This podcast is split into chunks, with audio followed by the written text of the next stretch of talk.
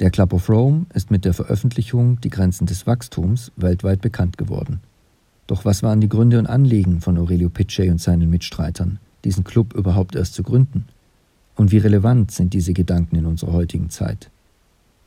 Die Deutsche Gesellschaft Club of Rome stellt sich heute die Frage, wie eine positive Idee der Zukunft, eine lebensfördernde Zukunft aussehen und erreicht werden könnte. Bei der Suche nach Antworten behalten die Mitglieder die Anliegen der Gründer des Club of Rome im Blick, mit dem Anspruch, Historie und Zukunft zu verbinden. Pro Staffel beleuchtet Moderator Viktor Neumann Aussagen aus den Anfängen des Club of Rome und diskutiert diese kurzweilig mit unseren Mitgliedern. Diese geben Antworten aus ihrer jeweiligen Sicht und übertragen frühere Aussagen und deren mögliche Bedeutung auf unsere heutige Zeit.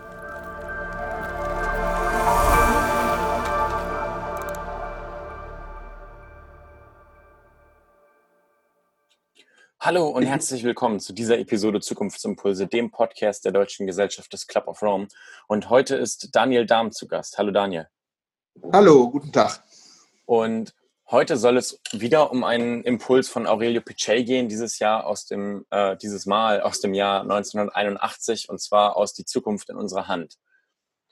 Ich lese vor. Man sucht den heilsamen Fortschritt, vor allem außerhalb des Menschen, in hervorragender Technologie und nicht in einer Besserung unserer eigenen Denk- und Verhaltensweisen. Der moderne Mensch kann alles verändern, doch darüber vergisst er, sich selbst zu entwickeln.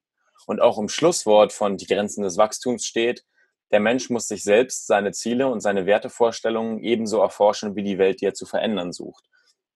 Und da ist meine erste Frage, dadurch, dass das natürlich von 1981 stammt, suchen wir den heilsamen Fortschritt, also die Verbesserung unserer Lage, auch heute noch deutlich zu stark in Technologie? Erstens ja. Denn äh, jedes Instrument äh, ist nur so nützlich wie die Intention äh, von denen, die das Instrument verwenden wollen und wählen. Also ein Hammer äh, ist ein Werkzeug, aber äh, kann auch eine Waffe sein, vereinfacht gesagt äh, Nahrung äh, kann einen, einen Menschen und einer Gemeinschaft von Menschen zum Leben verhelfen und uns anleiten, in ein sanftes und erkennendes Miteinander mit den ökologischen Lebensgrundlagen zu treten und den Bedingungen, wie ich diese Nahrung erzeugt habe. Nahrung kann aber auch eine Waffe sein, ein Machtinstrument, mit dem ich Gesellschaften unterdrücken kann, mit denen ich Standorte auf dieser Welt schwächen kann und mit denen ich innerhalb unserer eigenen Gesellschaften in der Lage bin, Menschen dazu zu bringen, in Zusammenhängen zu arbeiten, von denen sie zutiefst entfremdet sind. Nur damit sie Erwerb erwirtschaften, einen Lohn beziehen können, den sie zum Leben brauchen können. Das heißt, du würdest sagen, wir schätzen die Rolle von Technologie auch ganz oft falsch ein. Du hast gerade eben bei dem Hammer angesprochen, ein Hammer ist prinzipiell nichts Schlechtes, kann aber eben auch für etwas ganz anderes benutzt werden. Und wir benutzen Technologie viel zu oft falsch. Ja, ähm, Technologie, Instrumente sind sogenanntes Verfügungswissen. Und das Orientierungswissen ist etwas, was im kulturellen Austausch zwischen Menschen äh, im Diskurs entsteht. Und über das Orientierungswissen wird sozusagen die Orientierung erschlossen, wohin wir uns als Menschheit, als Individuen, als Gesellschaften und Gemeinschaften entwickeln wollen. Wenn wir also ähm, uns mit unseren Instrumenten, unseren Werkzeugen, mit Technologie befassen, dann ist es immer nur vor dem Hintergrund dessen, wofür wir sie anwenden wollen und wie wir sie anwenden wollen, äh, sinnvoll und verständlich. Und so wie Pichet in diesem schönen Zitat sehr klar darauf weist, dass wir als Menschen nach uns selber und unserer eigenen Integration in das Lebenssystem dieser Erde suchen müssen und sollen, um akzeptiert, lebensdienlich handeln zu können und uns damit selber dienlich sind, äh, so ähm, habe ich jetzt den Faden verloren. Okay. Ähm, dann wäre meine Frage, du hast gerade auf die Technologie angesprochen. Könntest du eventuell ein konkretes Beispiel nennen, wo eine Technologie eigentlich sehr, sehr positiv ist, wo wir als Menschheit sie aber für die komplett falschen Sachen nutzen?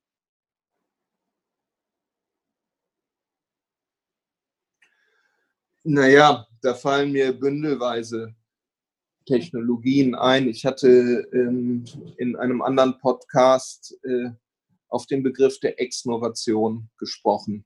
Und äh, wenn ich jetzt sagen würde, die Technologie, die wir durch die modernen Kommunikationsmittel zur Verfügung haben, also das Internet beispielsweise, oder auch die Distributed Ledger Technologie, ähm, auf der zum Beispiel die Blockchain-Technologien und Anwendungen beruhen, äh, dann sind diese welche, die uns erstens ermöglichen, den interkulturellen Austausch und den Austausch von Wissen ähm, international ganz anders zu gestalten, viel reflexiver zu gestalten, einen viel engeren und fragenderen Austausch äh, zwischen der Vielfalt der Kulturformen auf dieser Welt zu ermöglichen.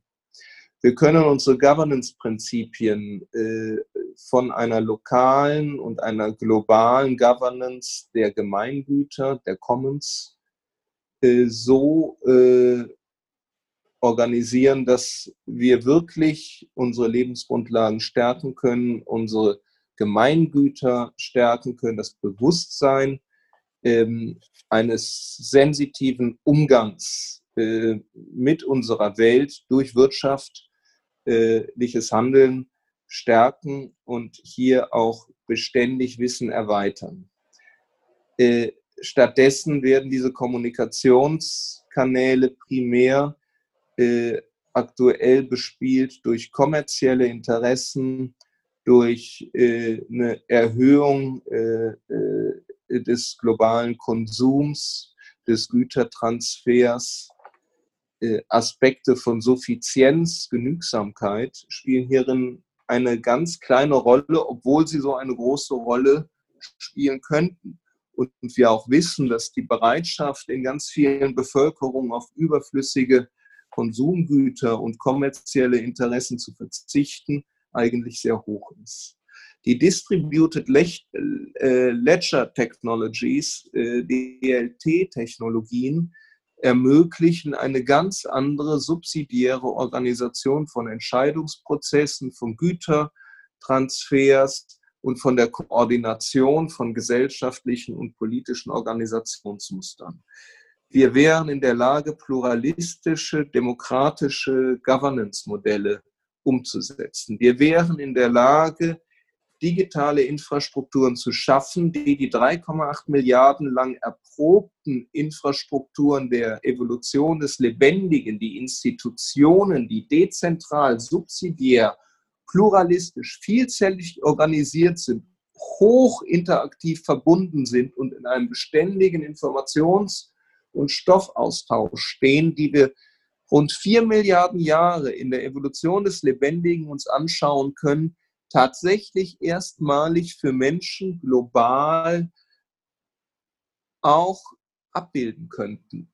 Wir haben über die DLT-Technologien erstmalig die Möglichkeiten, Infrastrukturen zu schaffen, die nicht top-down hierarchisch organisiert sind.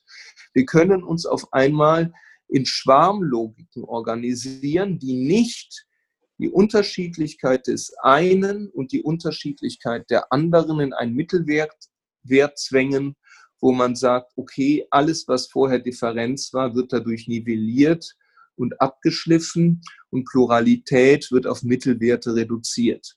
Diese Problematik haben wir in der repräsentativen Demokratie und eine pluralistischere Demokratieorganisation konnten wir bisher gar nicht realisieren. Das betrifft übrigens auch den internationalen Güteraustausch. Das betrifft die ökologische, kleinbäuerliche Landwirtschaft, die bisher über die bestehenden Infrastrukturen wirklich sehr schwer zu organisieren waren. Wir hatten mit ganz anderen Lieferketten zu tun, mit anderen Logistikprozessen, die wir seit neuestem anders organisieren können. Das heißt also Technologien, die wir bisher zur Optimierung der Extraktion, der Auszehrung des Raubbaus, der Schätze unseres Planeten genutzt haben, könnten wir, wenn wir sie anders anwenden, zur Stärkung unseres Miteinanders, zur Optimierung unserer Austauschprozesse nutzen. Wir könnten sie dafür nutzen, eine Kreislaufwirtschaft, eine wahre Kreislaufwirtschaft zu äh, erreichen, wo wir wirklich Materie von der Wiege bis zur Wiege weiterverwenden äh, dürfen und können, wie das auch Michael Braungart in seinem Cradle-to-Cradle-Ansatz äh, einklagt.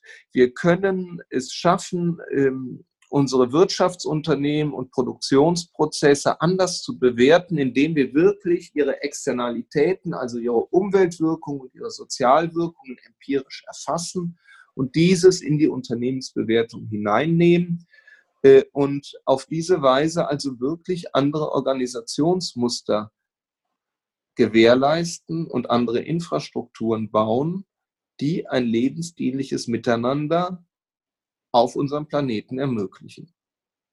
Das heißt, das, was wir bisher zur Optimierung von Raubbau und Verbrauchssteigerung genutzt haben, können wir durchaus auch zur Optimierung unseres Miteinanders, unseres Gütertransfers nutzen. Wir können es für die Stärkung von Gerechtigkeit, der Verteilung von Nutzen und Lasten auf dieser Welt nutzen. Wir können dies nutzen für eine regenerative, aufbauende Ökonomie, für eine Stärkung der Fruchtbarkeit von Landschaften und Böden durch die menschliche Nutzung anstelle des Verbrauchs und der Degradierung der Landschaften und Bodenfruchtbarkeiten, wie wir das bis heute tun.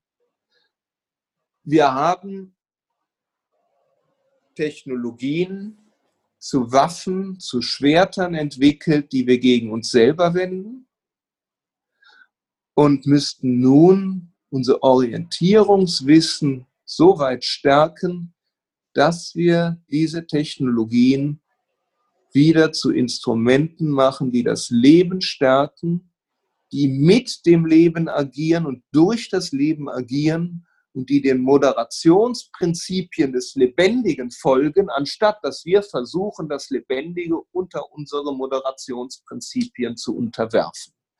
Und ich denke, das ist auch ganz viel von dem, worauf Pechet hinwies, als er äh, dieses von dir anfangs genannte Zitat, Viktor, äh, formulierte.